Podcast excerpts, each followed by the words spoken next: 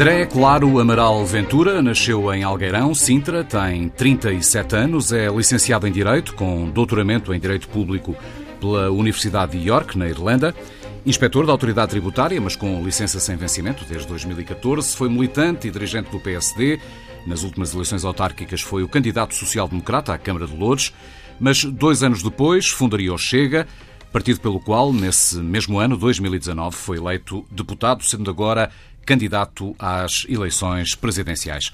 Muito boa tarde, André Ventura. Muito obrigado por ter vindo à entrevista obrigado TSFDN. Eu. Obrigado eu pela oportunidade. Açores, vamos tentar clarificar as coisas de uma vez por todas.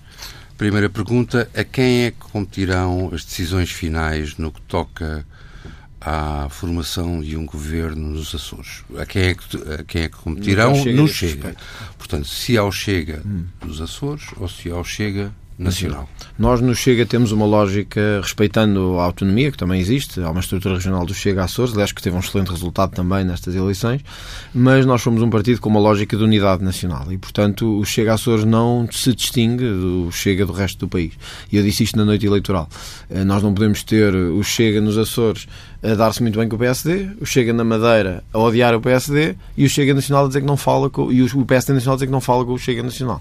Isso não existe. E passa para o eleitorado a pior das mensagens. Portanto, eu diria que a decisão eh, será de uma articulação, decisão final, será de uma articulação entre o Chega Nacional e o Chega dos Açores, que certamente vai ser possível de ser feita. Assim, Sendo que quem vai votar depois são os deputados evidente, do Chega Açores. Evidente, é? evidente, e nós não podemos fazer nada com isso. O que é preciso ter noção é isto, é que hum, no Chega, qualquer acordo de viabilização, de coligação, tem que ser aprovado pelo Conselho Nacional do Partido. Não pode ser apenas uma decisão eh, solitária ou do Presidente ou dos representantes nessa, nessa Assembleia. Admite como possível uh, que haja choques, digamos assim, entre a vontade dos deputados do Chega Açores e o Chega Nacional e se isso acontecer, quais serão as consequências para os deputados do, do eu, Chega Açores? Eu estou em crer que não, que não vamos ter esse choque. Mas em, em, em sendo isso possível? Estou em crer que não o vamos ter porque temos tido uma excelente relação institucional. Aliás, ainda agora, quando vinha para a entrevista, estava a falar com o Presidente do Chega dos Açores e, portanto, temos tido esta articulação. Eles compreendem a nossa exigência do ponto de vista nacional, mesmo estando, sendo os mais diretamente visados na questão. É preciso perceber isto. Os açorianos querem um governo, querem um governo que funcione, não querem ficar em duodécimos, nem querem ficar a pedir migalhas, querem querem eficácia, querem afastar os socialistas da região também, e eu compreendo e sou sensível a isso. Outra coisa é se compreendem ou não as nossas exigências a nível nacional. E têm compreendido. Isso a mim alegra-me, porque o Chega Açores tem compreendido estas exigências. Dir-me-á, bom, mas e se chegarmos a um momento dramático? em que o PSD decide não dar de todo mão, não ceder em nada ou em quase nada do que nós apresentamos. Vou-lhe vou ser muito sincero. Uh, não haverá viabilização de, de, de, governo, porque nós não estamos aqui para, para, para, para violar, para, para trair as nossas convicções. Mas estamos aqui para valer. Os dois deputados regionais eleitos pelo Chega poderão, de alguma forma, por ação ou omissão, vir a contribuir para que o PS forme governo nos Açores? Não, pelo contrário, porque votarão também contra o governo do Partido Socialista e, portanto, não permitirão que o Partido Socialista forme governo. O Partido Socialista precisaria de juntar várias forças de direita para formar governo.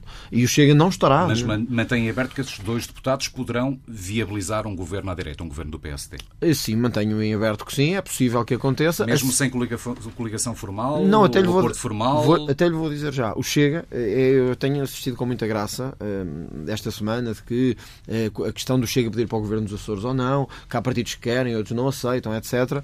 Eu vou deixar aqui muito claro: não vale a pena terem essa discussão. Ninguém que fique com o cartão de militante do Chega vai participar num governo da região autónoma dos Açores com estes partidos. Ninguém. E se o fizerem, fazem contra a vontade do Chega Nacional. Uh, portanto, é para deixar muito claro que o Chega não vai participar neste governo. Agora, uh, somos sensíveis à questão de que tem que haver um governo. E isso significa que vamos ser responsáveis a uma alternativa à direita. E poderá haver um acordo escrito para viabilizar Poderá, esse governo? E eu, eu até preferia um acordo escrito. Agora, não me peçam para viabilizar um governo socialista. Quer dizer, isso é, isso é pedir-me o impossível. Se o CDS quiser, ou se está muito desejoso de fazer esse papel, fácil. A nível nacional vamos ver as consequências disso. Tá não é? bem, mas onde é que ficamos então? Onde é que fica o André Ventura então, que na noite de domingo disse estamos totalmente indisponíveis para nos entendermos com os partidos do sistema. O que nos acabou de dizer é que, afinal, pode-se entender não, como partido do sistema. do governo foi que o Chega não está disponível para soluções de governo com partidos do sistema. E não governa com partidos do sistema. Sabe que eu tenho usado muito isto nos meus comícios. Eu prefiro estar 20 anos na oposição do que fazer 4 anos de um governo indigno. E isto aplica-se também aos Açores. Nós queremos governar muito, mas queremos governar sendo nós a orientar o governo. Nós não vamos, e você se me entrevistar daqui um ano, ou dois, ou três, eu estarei a dizer a mesma coisa. Nós não vamos participar em governos liderados por outros. Já tenho a certeza de que uma das exigências que faz ao PSD nacional, uhum. a propósito dos Açores, é que o PSD nacional vá a jogo na revisão é constitucional. E vai? Bom, olha. Uh, que indicações é que tem? Uh, não tenho provavelmente indicações formais. Tenho ouvido boas coisas sobre isso, vamos ver. Tenho ouvido boas coisas. Uh, agora, não deixo de notar que há uma mudança de atitude do PSD. Há uns meses nem pensar, não vai a jogo, não, não, não, é, não vão dar força a um projeto do Chega. Agora, admito que isso seja possível. Repare, eu quero deixar isto aqui claro. Podem pensar assim, bom, o André Ventura e o Chega estão a aproveitar uma situação regional para fazer o seu projeto de transformação aqui no país. Pelo contrário, eh, eu já fiz eh, eh, chegar a quem de direito, disse-o publicamente. Nós não queremos que o PSD apoie as nossas propostas de revisão constitucional. Eu nunca disse que eu quero ver os deputados do PSD levantados quando se discutir a castração química de pedófilos. Não, quero é que venham ao jogo como num, num, Estado democrático em que não há cercas sanitárias à volta de partidos, porque ninguém vira jogo, é o mesmo que dizer isto é um partido tão mau, tão terrível, que nós nem sequer queremos discutir com eles. E é essa dignidade que nós queremos dar ao processo. Portanto, não estamos a pedir ao PSD nada de, de especial. Estamos a pedir que venham com propostas. Por exemplo, vou-lhe dar este exemplo. O Dr. Rui Rio disse que era a favor da redução de deputados. Eu também. Se calhar temos lógicas diferentes. Para nós é 100, se calhar para o PSD é 190. Porquê é que não discutimos isso? E apresentamos uma proposta conjunta para a redução do número de deputados em Portugal? Sim, ficou claro. Ficou claro, não? Presidenciais. Eh, a última sondagem da Intercampos para o Grupo Cofina, grupo com o qual colaborou durante muitos anos, diz que a sua candidatura perdeu, a última sondagem, uhum. perdeu um ponto percentual, enquanto a da Ana Gomes subiu. Uhum. Uh, para ficar claro, porque pareceu-me existirem eventualmente declarações suas contraditórias, mantém a promessa de se demitir da liderança do Chega se Ana Gomes ficar à sua frente? Sim, eu mantenho sempre a minha palavra. Eu acho que se eu ficar, se Ana Gomes, se a doutora Ana Gomes ficar à minha frente, é sinal que eu fiz um mau trabalho. E não digo isto por demérito da doutora Ana Gomes, agora, vamos ser francos. Uma coisa era se a doutora Ana Gomes tivesse o apoio do Partido Socialista. Isso é um cenário, evidentemente. Agora, a doutora Ana Gomes não tem o apoio do Partido Socialista. Eu já disse uma vez, meio a brincar, meio a sério, eu suspeito que António Costa preferia que fosse o Presidente da República do que, que, do que a doutora Ana Gomes. Portanto, não vai ter o apoio de ninguém do Partido Socialista. É uma candidata que eh, não, não tem agregado nada, tem, tem fraturado. É uma candidata que não tem o apoio de quase uh, nenhum espaço político parlamentarmente representado, agora tem do PAN. Portanto, com o perfil de Ana Gomes, se eu ficar à minha frente, eu fiz um mau trabalho e tenho que tirar consequências Mas, disso. Uh, o seu vice-presidente, Diogo Pacheco de Amorim, já disse que hum, essa podia ser uma ameaça para não levar a sério. Disse literalmente que foi uma força de expressão. Não, eu... O que eu lhe pergunto, André Ventura, deixa-me só, eh, se se demitir, no caso de Ana Gomes ficar à frente, admite um cenário em que depois regressa à liderança a pedido das bases, ou seja, é uma promessa de eu saio ou é uma promessa de eu saio, mas volto já? É uma promessa de devolver às bases o, o a decisão sobre o futuro do partido. Portanto, pode ser uma fazer... promessa de saio, mas volto já? É, neste momento não sei, mas, mas não quero antecipar muito. Pode ser todos os cenários, na verdade. Qualquer cenário pode ser. E esse só... também, e portanto esse também pode ser. Portanto, admite ficar na liderança do, Sim, do é... Chega se Ana Gomes ficar à sua frente. Quer dizer, eu não reparo, eu não posso fazer esse juízo, porque, como eu lhe digo que fiz um mau trabalho, se Sandra Gomes ficar à minha frente, será o partido que terá que decidir isso. Eu o que lhe estou a dizer é que vou tirar consequências. Isso, fica, fica à frente. Ou se os partidos decidirem, eles é que são soberanos na decisão. Não, mas tem vontade individual, Agora, pode claro, não querer. E eu posso não querer, não sei na altura, logo se verá, é o que eu lhe estou a dizer. O que eu sei é que, como político, os políticos vivem de resultados. Isto é como no futebol. O treinador que não ganha tem que tirar consequências. Não basta dizer assim, eu sou o melhor do mundo, mas não ganha ninguém.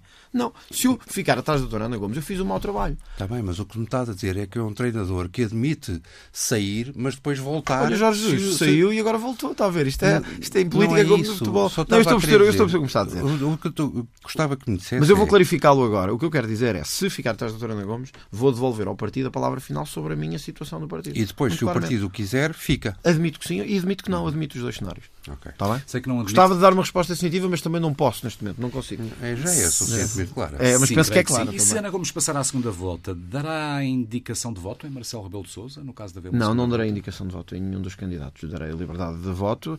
De, uh, creio, que se, creio que seria uma tragédia para a democracia, a Ana Gomes passar à segunda volta com Marcelo Rebelo de Sousa, porque na verdade estamos a discutir dois rostos com propostas que não se diferenciam assim tanto uh, em termos de projeto para o país e de ideia para o país. Estamos a, a discutir numa segunda volta, que é o elemento mais dramático da vida nacional, uh, dois projetos que são muito idênticos e, portanto, nesse sendo cenário, idênticos. Nesse cenário apelará um voto em branco? Apelarei ao, ao, voto livre e ao voto em branco, porque uhum. o Chega e os eleitores do Chega não se revêem em nenhum destes candidatos, que já deram provas de estar umbilicalmente ligados ao sistema e, aos, e a todos os escândalos do sistema. O André Ventura tem repetido que o combate à corrupção é uma das suas grandes prioridades, prioridades do, do partido que lidera, do Chega, mas das, espero que as minhas contas estejam certas, das 91 iniciativas legislativas apresentadas pelo Chega neste primeiro ano de legislatura, apenas uma é sobre corrupção, uh, sobre o endurecimento de penas. penas. Pergunto-lhe se, com este contexto, esse seu objetivo, tantas vezes vincado, é mesmo para levar a sério. Sim, porque repara, há várias propostas que não são diretamente ligadas com a corrupção, mas o aumento genérico de penas eh, acaba por ter a ver também com a corrupção, em casos de cúmulo de penas, portanto, que também afetaria, em casos muito graves, crimes de corrupção. Portanto, foram mais iniciativas. Mas é preciso termos em conta que uh, um, temos aqui dois cenários. Primeiro, o contexto da pandemia, que bloqueou, na verdade, o trabalho parlamentar durante muito tempo e o tornou praticamente à volta da pandemia, muitos meses da última sessão legislativa. Uh, temos o cenário de que o Primeiro-Ministro me disse a mim, no primeiro debate fui eu o primeiro a confrontá-lo com a questão da corrupção e disse ao Primeiro-Ministro onde é que vamos avançar na questão da corrupção e a resposta que me deu foi não se preocupe, que vai haver um grande plano no Governo apresentado aqui na Assembleia e o senhor terá a oportunidade de fazer as suas propostas de alteração até ao final do ano. Ficámos à espera até ao fim do ano, depois ficámos à espera até ao final de março, depois ficámos à espera até ao final de abril, depois de maio e o plano chegou no verão. Ora, se o plano chegou agora no fim, nós e nós votámos contra a orientação de política criminal do governo, mas ficou claro duas coisas: que não só não podemos confiar neste governo, porque ficámos à espera de um plano que na verdade não existiu de todo, e dois, ficámos à espera que este orçamento trouxesse o tal uh, aumento de combate à corrupção e, como eu disse no Parlamento, mostrei uma folha em branco e disse ao Sr. Primeiro-Ministro o tal combate à corrupção no Orçamento de Estado é um artigo do Orçamento de Estado. Uma folha em branco? Um artigo, não. Uma folha em branco. Não, ia, ia, dizer que a folha do Chega também tem uma só portanto, proposta. Pronto, e portanto o Chega o que fará a partir de agora é não confiar mais em qualquer eh, iniciativa que o Governo diga que vai apresentar para nós depois alterarmos. Vamos fazer nós. Mesmo que não passe, porque é o que tem acontecido. Aliás, a esquerda, quando sabe que o projeto é do Chega, nós chegámos a ter o ridículo, em várias votações do Orçamento de Estado, do Bloco de Esquerda e PCP votarem diferente propostas iguais. Uma porque é do Chega e outra porque é do PAN. O ridículo do Parlamento chega a este ponto. Se votar uma proposta a favor e outra ou contra ou abstenção, quando se vai ver o porquê, uma é do Chega e outra é do PAN. é ridículo. André ridículo. Ventura, enquanto inspetor tributário, hum. que foi, e que é, aliás, colaborou na isenção de IVA em mais de um milhão de euros a Lalanda de Castro. Hum. Um senhor que teve na sua folha salarial um ex-primeiro-ministro Portugal, hoje acusado corrupção. Digamos que como é que isto é possível com uma imagem de grande combatente da corrupção? Eu fiquei muito até espantado com, com essa ideia. Primeiro, quem, se trata-se de uma avaliação técnica e não de uma avaliação política. Tratava-se de uma questão de isenção de IVA. Claro que é fácil passar isto para fora porque as pessoas não fazem ideia do que é uma isenção de IVA. Portanto, passa-se a ideia, ah, ficou, pois não fazem. ficou isento. De facto, não fazem. Mas as isenções, Mas há quem faça, as é? isenções de IVA têm critérios que quem trabalha como jurista tem que ver se cabem ou se não cabem, objetivamente, e não com avaliações feitas 10 anos depois ou 4 anos depois. Contribui para a sua defesa Portanto, o facto de, nesse processo, não ter sido acusado de nada. Mas como, é, mas, ouça, como, como, é que podia ter sido acusado do que é que fosse? Eu era testemunha do Ministério Público, uhum. não era testemunha da defesa. Eu sei que às vezes custa passar esta ideia para fora. Eu era testemunha da acusação, uhum. não da defesa. É importante que os portugueses percebam isto. Eu era testemunha do Ministério Público, de quem acusou. O Ministério Público é que acusou, não foi a defesa. Portanto, eu estava, fiz um trabalho técnico que não era sozinho, foi toda uma equipa. Curioso que não vi ninguém da direção de finanças ser chamado para esta, para esta questão. É mais fácil pôr o André Ventura, que assim temos mais atenção mediática. Mas quando foi para analisar, ninguém quis analisar o que é que era uma isenção de IVA, porque é que foi assim, porque é que as FIAs validaram tecnicamente a mesma situação. É mais fácil dizer assim. O André Ventura sentou-se sozinho, decidiu fazer isto e o malandro ficou lá. Faz parte do é, seu argumentário nessa tudo questão. Tudo mentira, mas deixe-me só dizer isto. Tudo mentira, tudo mentira e mais grave ainda, é que eu era testemunha do Ministério Público e não da Defesa. E isso não passou para fora. Portanto, é bom que passe agora para fora que eu estava a colaborar com o Ministério Público. A inspeção da Autoridade Tributária luta, muitas vezes afincadamente e sem meios, contra a fraude e a evasão fiscal. Contra a fraude e a evasão fiscal. E é isso que a Autoridade Tributária muitas vezes faz. E é isto que não passa para fora. Pedro. Recordava ainda há pouco o João Pedro, que mantém o seu lugar com licença sem vencimento hum. na inspeção uh, tributária significa, presumo, e pergunto-lhe, que concorda com uh, funcionários públicos que, não estando ao serviço, impedem, no entanto, que o seu lugar seja ocupado por outro? uh, usando prerrogativas como esta? Não, nem sequer, da, nem sequer é o da caso. licença sem vencimento? Nem sequer é o caso. Porque... Que no seu caso tem, uh, e corrija-me se estiver enganado, seis anos. Desde Sim, nem, nem, nem, sequer é o caso, porque uh, em Lisboa, por, por, exemplo, na Direção de Finanças de Lisboa, a entrada, quando passa mais de um ano, fica dependendo dos quadros estarem preenchidos ou não. Portanto, o funcionário só tem direito a regressar se não tiver os quadros preenchidos. Não vai impedir nenhuma contratação. Se Mas for preciso, o quadro está uma... preenchido, só que não, não está ocupado. Não está, porque a Direção de já está a 40% daquilo que devia, que devia ter. Portanto, se entrar alguém que seja fundamental, ou seja, que para o trabalho efetivo, o funcionário, penso que ao fim de um ano, penso que até um ano há um regime diferente. Depois de um ano só entra se uh, uh, o quadro estiver vago. Se não, tem que esperar. Portanto, é um regime equilibrado. Não se está a tirar o lugar de ninguém nem a cobrar absolutamente Parece nada. Parece justificável na função pública estas longas licenças sem oh, é, é, uma, é, questão, é uma questão que neste momento não, não, não se coloca, mas admito. que não sai? Admito que. Porquê é que não sai? Por isso admito, admito sair. É uma questão que tenho que rever pessoalmente. Eu gostei muito de trabalhar na autoridade tributária e aduaneira. Uh, sair é uma segurança. Porque há... Mesmo não, sendo não, a máquina de extorquir contribuintes. Mas, mas não é, sabe? Sabe, muitas vezes é por orientação dos governos, não é pelas pessoas. Eu conheci na autoridade tributária gente muito boa. Trabalhadores que recebem uh, uh, miseravelmente e que dão o seu trabalho de manhã à noite para conseguir fazer um trabalho sério em prol dos contribuintes. Também conheci outros que usavam as suas noites no combate à fraude e à evasão fiscal. E é isso que as pessoas têm que saber. Há funcionários bons, pessoas dedicadas uh, e que lutam para merecer aquilo que ganham. Muitas vezes os governos. Mas muitos maus que pactuam com essa máquina de extorsão. Olha, eu no, nos funcionários que conhecia, não, não fui diretor da autoridade tributária, nem fui subdiretor. Não, apenas porque dizia que estou, há uh, funcionários falar... bons, presumi que uh, haveria uma outra Bom, há de tudo como em, todos, como em todo lado, não é? Mas conheci bons funcionários, muito bons funcionários, a ganhar mal, a ganhar muito mal, pessoas muito dedicadas. Isso deixou-me um enorme orgulho. Para além de que também aprendi imenso e isso é algo que eu levo a vida toda. Agora, no caso da, da Direção de Ciências de Lisboa, nem sequer, nem sequer se aplica esse argumento porque uh, nunca se tira o lugar. Com mais de um ano, o funcionário só tem direito a regressar se não estiver o lugar uh, preenchido por ter sido ocupado por funções de necessidade. Eu julgo que faz parte do seu discurso dizer que o Estado é perdulário na gestão hum. dos, do dinheiro dos contribuintes. É, é enfim, é, um é, uma parte intensa do seu discurso. Um é um pouco. Um pouco, não sei se é muito, se é... É médio. É médio.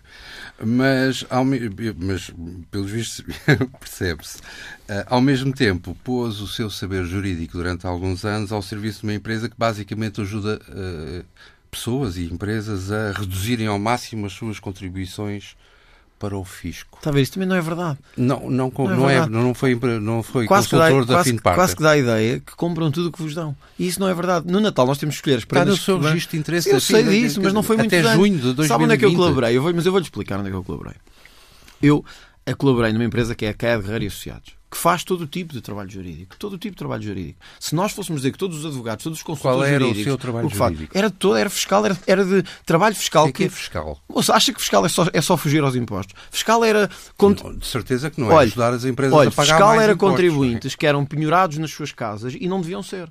Fiscal é contribuintes, empresas, pequenas, negócios, restaurantes, que eram cobrados ou mais pela autoridade tributária e queriam responder em tribunal. Defesa dos direitos e das liberdades. Isso é trabalho fiscal.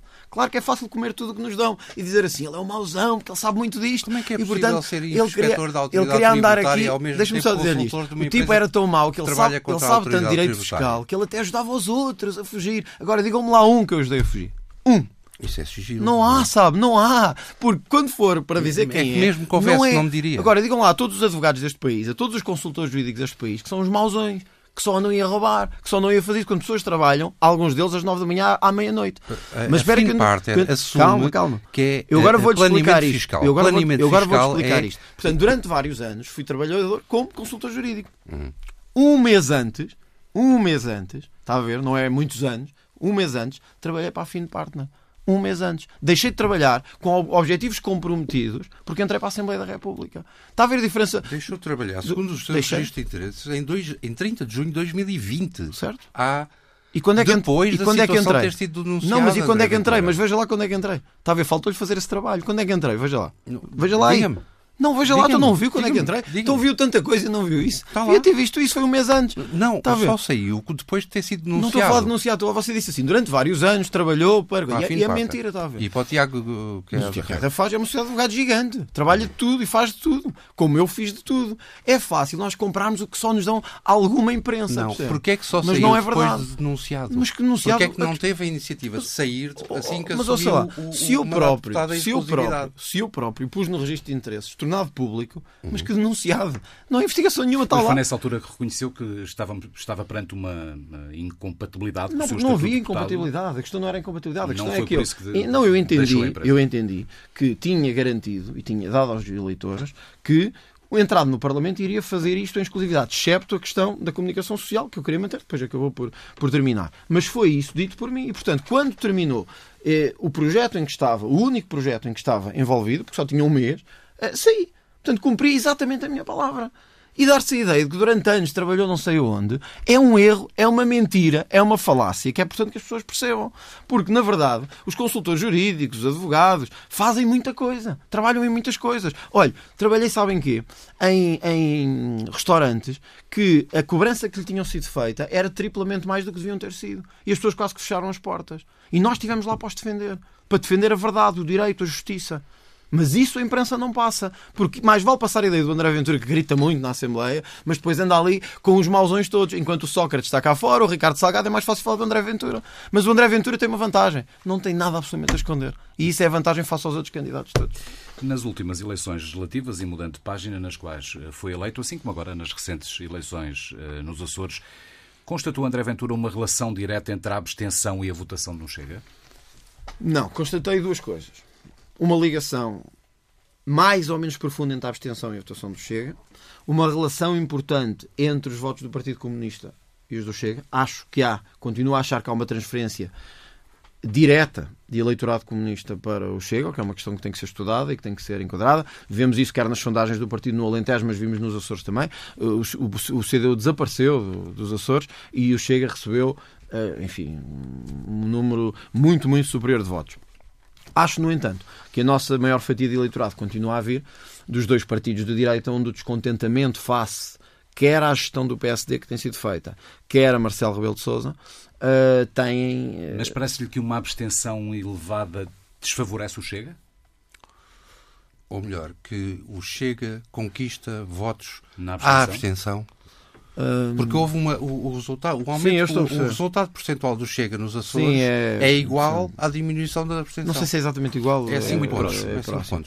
Bom, não tenho esses dados. Eh, Seria interessante ver, se... mas eh, quer dizer, eu andei na rua nos Açores durante uma temporada. Eu pude constatar muita gente que me disse de facto nunca votou ou que nunca tinha votado ou que há muitos anos não votava e ia votar no Chega. Pude constatar isso, de facto, não, não, é, não é mentira, mas também encontrei uma grande fatia do eleitorado que me disse que eh, tinha votado PSD toda a vida e que agora ia votar no Mas o Chega. PSD cresceu nos Porque, Açores. sim, sim, sem dúvida. Portanto, há, há- das duas uma. Portanto, o argumento Ou- que vai buscar ao PSD não, não Eh, bateu sim. certo.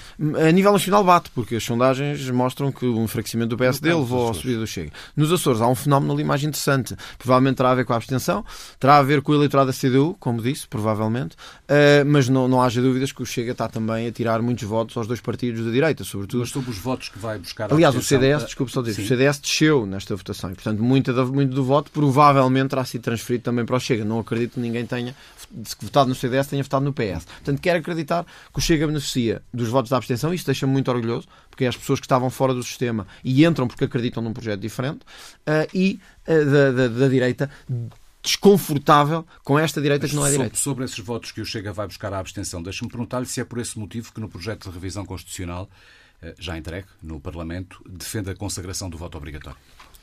Não, não é só por isso. Não é para benefício próprio que o Chega faz isso. Não é só, mas também. Eh, Não, não é para benefício próprio. O Chega entende que votar é um dever, não é só um direito, é um dever. Nós estamos a ter uma abstenção cada vez maior.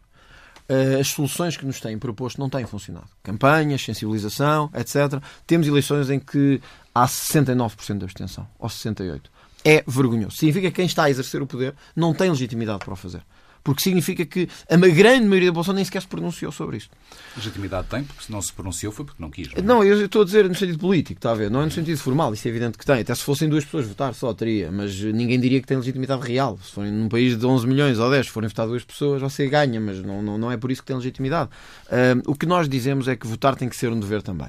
Isto depois envolve várias modalidades, nós estamos dispostos a negociá-las. Por exemplo, há exemplos como o do Brasil, que não tem funcionado muito bem. Temos outros, penso que da Bélgica, que tem funcionado um bocadinho melhor. O que nós dizemos é que vamos estudar a questão. E, portanto, vamos pôr isto em cima da mesa para ver se isto pode melhorar a qualidade da democracia. Simplesmente dizer assim, vamos deixar em branco as cadeiras do Parlamento. Quem não vota, fica tudo aqui. Dizer, depois, do ponto de vista da governabilidade, não funciona. Portanto, o que nós temos é que levar as pessoas a votar. E já se viu que tudo o que fizeram até agora não deu. campanhas. O PS era que ia fazer campanhas e ia resolver o problema. Até hoje a abstenção não para de aumentar. O PSD disse que se tornássemos os eleitores mais próximos dos eleitos, nomeadamente com a questão dos movimentos independentes, para as autárquicas, etc., também íamos melhorar a abstenção. Até hoje, a abstenção mantém-se. Portanto, ao menos deem ao chega a hipótese de, com uma proposta séria, tentar reverter isto. Dir-me-ão, isto não resolve o problema da abstenção, mas olha que ia melhorar muito. Acredito que não fossem 100% votar. Talvez nem 95%. Mas se fosse obrigatório, e tinha que se definir um modelo em que ia ser obrigatório, eu acredito que podíamos ter uma votação na ordem dos 90%. E isso orgulhar-nos-ia muito como democracia. E acredita também que o Chega conseguiria um melhor resultado, percebemos há pouco. Eu acredito que sempre for mais gente votar, o Chega consegue melhor resultado, mas não é isso que me, que me move. Eu acredito que em todos os atos eleitorais que viermos a ter no futuro, o Chega vai ter sempre melhor resultado. Mas dizer que o voto obrigatório beneficia o Chega, também se pode dizer que beneficia o Bloco de Esquerda, também se pode dizer que beneficia os partidos grandes, porque quem vai votar geralmente na abstenção está nos partidos grandes.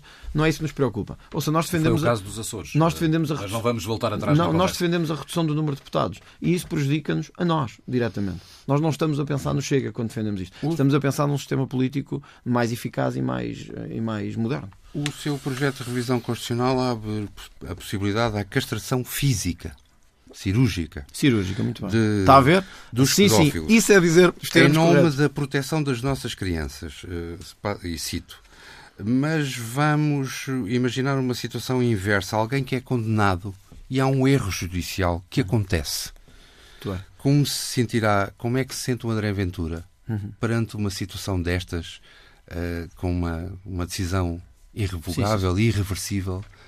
Nós, que funciona perante o erro judicial? Nós defendemos, deixe-me só fazer o um enquadramento disso, nós defendemos a castração uh, química e em alguns casos cirúrgica, uh, de facto porque uh, temos um flagelo em Portugal que se chama abusos sexuais de menores, pedofilia, para quem nos está a ouvir, e não só, crimes sexuais, que têm vindo a aumentar, aliás foram dos poucos que aumentaram.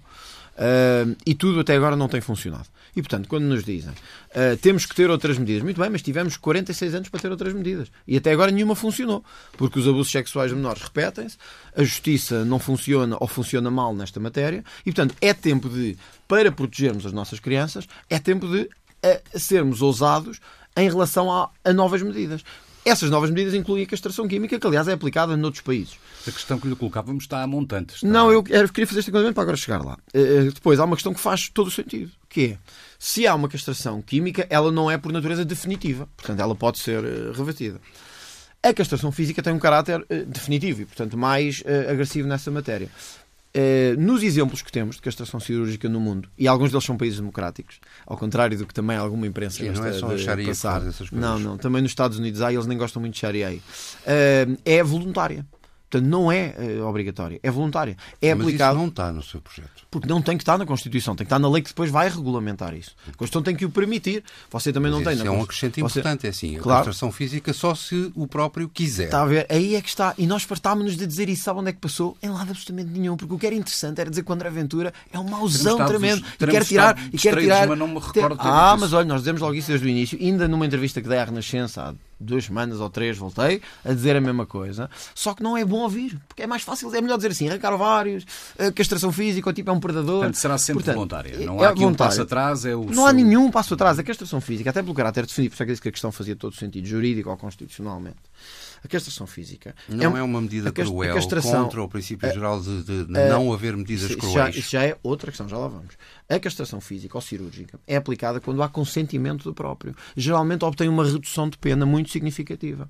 Portanto, ele é que propõe. E ele é que aceita isso como contraponto. Portanto, ele participa no processo e diz: Eu, como pedófilo, como violador, aceito fazer isto como forma de autocontrole. E, portanto, tenho um benefício do sistema penal. Não é nada que inventaram. André Ventura está maluco. Agora quer, quer remover órgãos genitais. Só que isso é preciso ler. É preciso chegar lá, ver e é preciso passar as mensagens corretas, que infelizmente há uma boa parte da imprensa que não quer passar em relação ao Chega. Agora, fez-me uma pergunta que é igualmente importante, que é, não será isto uma pena cruel e degradante, tal como é definida na Constituição? Uh, e isso pode-se aplicar, quer à castração física, porque aí é voluntária, mas pode-se aplicar, por exemplo, em relação à castração química. Será que a questão química de pedófilos é uma pena cruel e degradante? E aí eu admito a discussão. E admito que haja quem considere que é e quem considere que não é. Agora, a verdade é que temos algumas constituições do mundo, que, tal como a nossa. considera que é ou que não é? Eu considero que, face ao bem jurídico que se quer proteger, que são as nossas crianças e a sua integridade sexual, pessoal, sua personalidade, entendo que, é, que, não é uma medida cruel e degradante. Mas entendo também, quando me dizem, ah, mas a nossa Constituição consagra a dignidade da pessoa humana. É verdade. É o primeiro artigo, foi uma inspiração da Constituição Alemã. Isso é verdade. Mas, ao mesmo tempo, outras Constituições consagram a dignidade da pessoa humana e têm castração química obrigatória. Não é voluntária. Obrigatória. E a nossa, química, também será obrigatória. Vou-lhe dar um exemplo. A Polónia. Pois, eh, deixe-me só dizer as nossas crianças.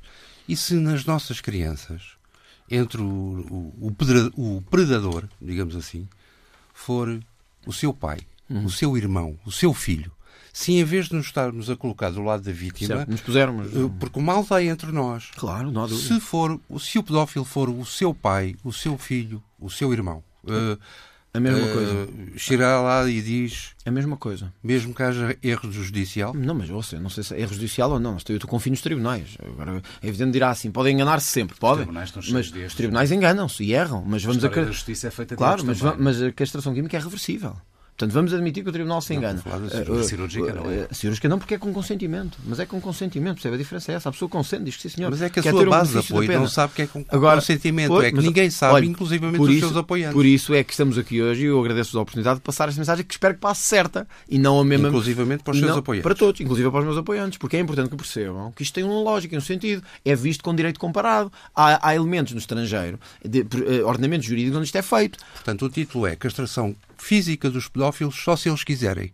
Não, a física com consentimento deles, sem dúvida. Okay. Sim. E o título é Castração Química Obrigatória. Dir-me-á. Com isto, pena acessória. Com pena acessória, que é o que nós propomos. E que gerou discussão. E depois há aspectos técnicos que eu admito, obviamente, discussão. Por exemplo, o Conselho Superior de Magistratura, no projeto que fez, critica algumas questões técnicas do projeto. Estamos totalmente abertos a, a analisá-lo e a, e a poder integrá-lo de forma diferente. Agora, dir-me-á, e se for o seu pai, o seu irmão, mau político seria eu se dissesse, ah, aí não. Aí seria diferente. O problema. Mas se calhar seria mais verdadeiro. Não? Ouça, mas não seria. Porque, porque, quando toca a nós a coisa ouça, é diferente. Podia ser verdade, mas isso pode-se aplicar a tudo. Quando eu, digo, claro. quando eu digo assim, quem rouba deve cumprir uma pena no mínima de 8 anos. A crueldade da medida é completamente Não, mas ouça, mas se eu lhe disser assim, se prisão perpétua, vamos pensar na prisão perpétua. O caso do Pedro Dias. Eh, eu acho que ainda. Ou da mãe da Joana, que matou a filha e a deu de comer aos porcos. Eu acho inaceitável que ao fim de 9 anos esteja cá fora. Dir-me-ão, ah, isto é extremismo. Eu acho que 99% dos portugueses acham assim. Acho. Uh, Dir-me-á, e se fosse a sua mãe matar uma pessoa e dá-la aos porcos? Pois não é uma questão que se coloque. Porque, na verdade, para mim, fazer justiça faz-se não é olhar para cada pessoa. A justiça faz-se num plano abstrato. E eu acho que alguém que mata a filha, dá a comer aos porcos, não merece voltar a viver em liberdade. E, e já agora, deixem-me só dizer isto, eu sei que o nosso tempo também é curto, mas, mas dizer isto. Na mesma semana em que houve, violações, em, que houve uh, violações em Portugal e em Inglaterra, um violador português em Inglaterra foi condenado à prisão perpétua. Em Portugal foi condenado a dois anos e meio. Quer dizer, devia-nos fazer pensar como é que estamos a trabalhar este tipo de crimes graves. Como é que estamos a proteger as nossas mulheres, as nossas crianças. Não? André Ventura, eu, eu acompanho o que vai escrevendo nas redes sociais, por okay. exemplo. Faz bem. E nunca, nunca, não me lembro de, de alguma vez lhe ter lido frases como eu sou racista, ou eu odeio homossexuais, ou eu odeio estrangeiros. Nunca li. Mas o que é facto é que a boleia das suas provavelmente, publicações... Dizer, provavelmente nem vocês me convidariam, e bem, se eu dissesse uma coisa dessas. À boleia de algumas das suas publicações, as caixas de comentários das suas redes sociais são um espelho de ódio racial, homofóbico, machista, xenófobo. Podíamos encher páginas com os comentários desse teor.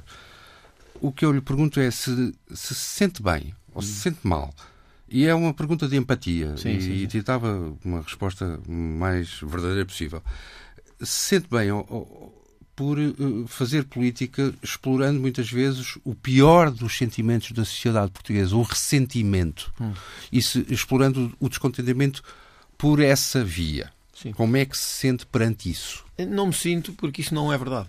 Portanto, não posso sentir. Se eu, não, é verdade eu... que uh, uh, as suas caixas de comentários são os, não, os de ódio racial. Digo é, mas você diz explorando, dá a ideia de uma ação concertada, com pensamento, raio de ação e raio de imputação e, portanto, de concertação. Ora, isso não é assim, portanto eu não posso responder a uma pergunta dessa. O que está a dizer é, ajusante, isto gera consequências para isso. Eu podia repetir-lhe a pergunta.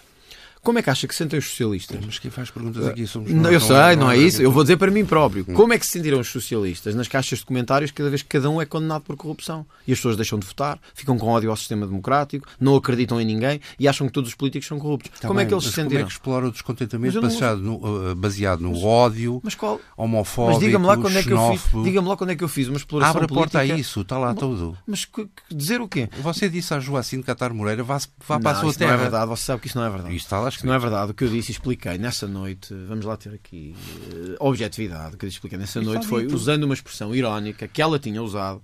Aliás, é muito curioso. Se forem agora ao meu corredor na Assembleia da República, há uma expressão na porta da deputada Joacine que apanha todo o corredor e que diz descolonizar este local. Isso também não é explorar o ódio, o ressentimento. Estamos a falar de si. a- Quando a- ela a vier dor. cá, se calhar Não, se calhar vinham-lhe perguntar, porque essa reação que eu tive foi, espero que sim, foi eh, eh, alguém dizer que devíamos agora devolver as nossas peças de arte para não sei onde.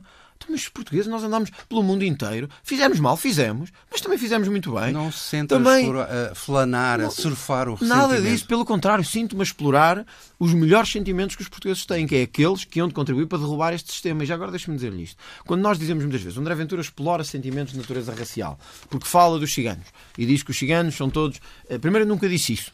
Primeiro. Segundo, disse de facto que achava que há um problema com a etnia cigana, continua a achar, continua a achar que os ciganos, a maioria, não cumprem as regras a que estão vinculados, continua a achar que há um problema com a etnia cigana em Portugal e não me parece que isso seja. Também disse que o Estado de Direito se esquece da comunidade cigana. Claro, porque ao mesmo tempo reconheço que o problema não é só da etnia cigana, é um problema do Estado de Direito. Mas quando ouvimos parece generalizar para toda a comunidade. Não, porque de facto, nós quando. E as generalizações são um quando... perigo. É claro que são, a sério. Se eu agora lhe disser assim, às seis da tarde as pessoas estão a regressar a casa. Há sempre os que estão a ir, a ir para o trabalho a essa hora. Portanto, agora, eu não posso dizer que às seis da tarde a das pessoas estão a, a voltar a casa. Posso. Não posso é dizer que alguns também Mas estão a que trabalhar. a não é? maioria dos ciganos, onde é que estão os estudos a provar que a maioria dos ciganos... Não, mas eh, ouça, nós temos estudos a mostrar que só 15% da etnia- das pessoas da etnia cigana vivem do seu trabalho. Portanto, os outros vivem de quê? Se você sabe, eu também, todos sabemos, os ouvintes, quem nos está a ouvir hoje, sabe também. Trabalhar numa feira Eh, também é trabalho. Eh, Bom, isso são questões. Eu acho que quem trabalha fora do, do, do esquema de, que está eh, imposto na lei não se pode considerar eh, devidamente trabalho. Agora, a verdade é esta: temos uma população que deve ser 0,5 a 1% dos portugueses e na população prisional deve estar entre 5% a 7%. Logo aí mostra o problema que temos. Que Deve ninguém, ser, que é? ninguém quer Não olhar. No último estudo, penso que no último estudo andava à volta dos Não há 7%. estudos étnicos, André Ah, sim, senhora. Ouça, tá, eu próprio eh, fiz já várias menções disso eh, sobre a população prisional. Há um estudo de 2014 sobre a etnia cigana eh, pelo Alto Comissariado para as Migrações, onde se mostra que, por um lado, uma grande, a grande maioria da etnia cigana não vive dos rendimentos do trabalho, por um lado. A grande maioria das famílias ciganas são subsídio dependentes e vivem de subsídios pagos com os nossos impostos. Quando nós olhamos, deixe-me só dizer que isto é importante, que é para as pessoas perceberem que não há aqui nada de, de racial ou de étnico. Ao olhar para uma comunidade, eu olharia para qualquer outra. Se isto fosse com a comunidade ucraniana, eu diria a mesma coisa. Se fosse com a comunidade brasileira, dizia a mesma coisa. Há um problema com a etnia cigana em Portugal. Não reconhecer isto é deixar o problema avolumar-se e um dia, quando quisermos resolver o problema, já não vamos ter condições de o Li resolver. uma entrevista sua em que citava São Paulo para justificar o seu modo de estar na vida, na sua vida pessoal e política. Deus vomitará os mornos. Não há moderação nem equilíbrio na sua vida. Não, aí é uma política? questão de caráter e eu tenho que reconhecer, é assim que eu sou. Uh, de facto, Não consegue ser moderado a expressão nem bíblica, eu não gosto de moderados, nunca gostei. Nunca gostei daqueles que estão em todo lado e que dão os saltos para todo lado. Olha, podia-se aplicar num Nem raciocínio. de procurar um equilíbrio. Nisto dos Açores, o equilíbrio é aqueles que tanto estão com o PSD como com o PS. Percebe? Que tanto estão dispostos para viabilizar um governo à esquerda como à direita. Eu nunca gostei disso. Também nunca gostei daqueles que cá fora dizem que vão resolver os problemas e que acham que este sistema já não funciona, mas lá dentro estão de braços dados com, com esse mesmo sistema. Olha, e onde Se- é que eu- fica na sua vida... eu só não- Sim, Eu só não gosto de ser moderado porque a- a moderação já mostrou que em 46 anos de democracia não resolvemos problema nenhum. Precisamos agora de algum.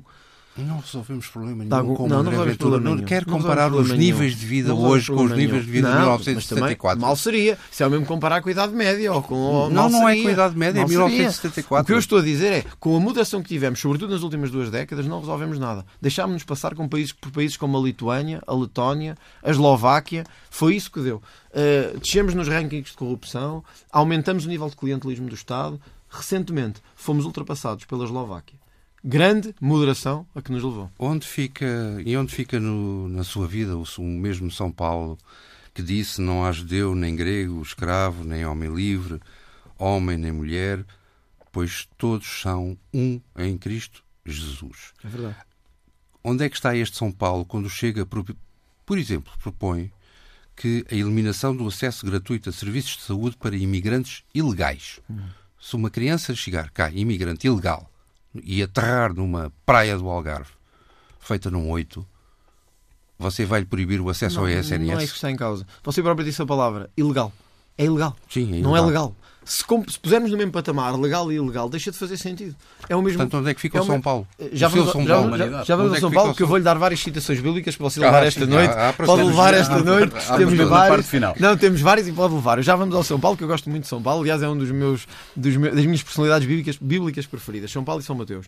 Agora, sobre especificamente a questão, é ilegal. Nós não podemos transformar Portugal. Está a saber o que está acontecendo no Algarve? Um paraíso de imigração ilegal. Está a saber o que deu nos outros países. Eu sei, mas onde é, é que fica o seu cristianismo no meio O meu cristianismo é dizer que quem quer entrar humano. em Portugal, entre pela via correta, que é a via da lei. Quem quer vir trabalhar, pagar impostos, integrar-se, entre. E, portanto, uma criança, uma criança, venha, uma criança que chega toda ferida eu próprio, a uma praia do Algarve, eu próprio já disse. Eu próprio já disse. O, não, o, o hospital. Eu próprio já disse. Não, nunca fecharia o hospital. Nós não viramos as costas a quem está em sofrimento, como não ah, viramos a um estrangeiro qualquer que esteja em portanto, Portugal. esta ideia de eliminação do acesso gratuito Mas é o, o acesso não é quem chega e leva um tiro na praia. Esse é sempre salvaguardado, porque o direito à vida prevalece sobre isso. É o acesso regular de quem está ilegal em Portugal. E que, portanto, você diz-me assim: eh, nós em Portugal temos pessoas à espera mil dias para uma consulta. Mil dias. O que estamos a ter é refugiados a passar à frente nos cuidados André, de saúde. Eu estou a ler o programa. É isso que eu estou a dizer. Não, não, eu estou a responder. O que está escrito é eliminação do acesso gratuito acesso, de serviços de saúde a imigrantes O acesso não é alguém que está numa urgência e precisa de, de, de, ser tratado. Como se eu estiver num país onde não tenho o cartão de saúde desse país, se levar um tiro, sou tratado. Ninguém vai dizer assim, ah, você não, não preenche os requisitos é legais. Sou tratado. esta noite que há várias frases suas que depois têm tá exceções. Não, não é exceções, é mal interpretado e, sobretudo, passado como alguma imprensa quer, que não estou a dizer que é o vosso caso, mas como alguma imprensa quer. Portanto, quando temos a hipótese de esclarecer, é isto que devemos fazer. Diga-me uma coisa, faz sentido portugueses estarem à espera mil dias de uma consulta e refugiados passarem-lhes à frente? Pergunta quem nos está a ouvir, faz sentido ou não? Eu tenho pessoas, eu, tive, eu, eu ao contrário dos outros candidatos, tenho andado em campanha pelo país todo.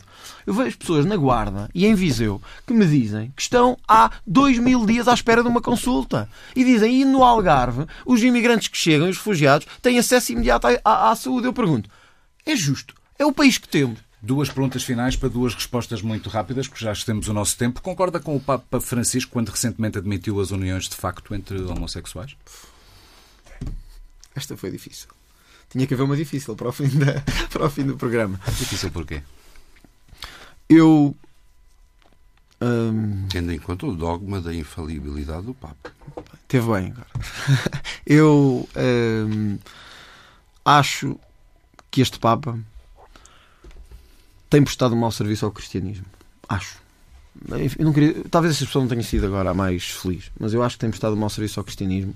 Acho que nos tem aproximado, acho que tem tornado a esquerda revolucionária quase como heroica e a esquerda europeia marxista como normalizada. Acho que este Papa tem contribuído para destruir as bases do que é a Igreja Católica na Europa e acho que a breve vamos todos pagar um bocadinho por isso. Isto não tem que ver com a questão direta da, da, da, homossexualidade que me referiu, mas eu acho que este Papa tem prestado um mau serviço. Eu se calhar não devia ter dito isto hoje, mas agora já não disse. disse isso na qualquer maneira. garantidamente. Provavelmente não disse. Mas hoje disse já aqui. Se fez fotografar. Mas, mas assumo, assumo, ok? Sim, está gravado. Está dito, está gravado. Acho que tem prestado um mau serviço ao cristianismo. Já se fez opinião. fotografar com Dom Manuel Clemente. Uhum. Sente apoio da hierarquia católica portuguesa uh, ao São Combate? E da prelatura, digamos hum. assim, dos, não, dos padres espalhados por esse Não sinto. Agora tenho que dizer isto: não sinto apoio da hierarquia, nem tinha que sentir. Sinto o apoio de muitos padres, muitos sacerdotes no país inteiro, sobretudo desde a eleição para a Assembleia da República. Não, provavelmente não. Uh, sinto muitos padres, ainda agora nos Açores estive com vários, uh, que não podem manifestar-se publicamente, mas dizem que desde que o Chega apareceu e se assumiu como um contraponto ao sistema, o Chega é a sua opção. E tive a oportunidade de ir à missa em Ponta Delgada, antes dos resultados serem, serem conhecidos, e uma das coisas que mais satisfação me deu quando saí da missa, poucos minutos antes de saberem quais seriam os resultados nos Açores, a quantidade de pessoas, quer de pessoas que estavam dentro da igreja como trabalhadores ou funcionários, quer de pessoas que tinham ido à missa, que logo depois da missa, baixinho, disseram uh, espero que cumpra o seu papel e espero que consiga trazer algo de bom para os Açores. Eu não quero o apoio das hierarquias. Quero o apoio de todos os que. Eu, eu costumo dizer isto, eu acho que o Chega é a religião dos, dos portugueses comuns, daqueles que trabalham, que pagam impostos, que se sentem excluídos. E, portanto, eu não preciso do apoio de nenhuma igreja, nem quero. Eu quero o apoio de todos os que acreditam e que acreditam que nós estamos aqui para fazer diferente. André Ventura, muito obrigado eu é que agradeço a entrevista da TSF Notícias.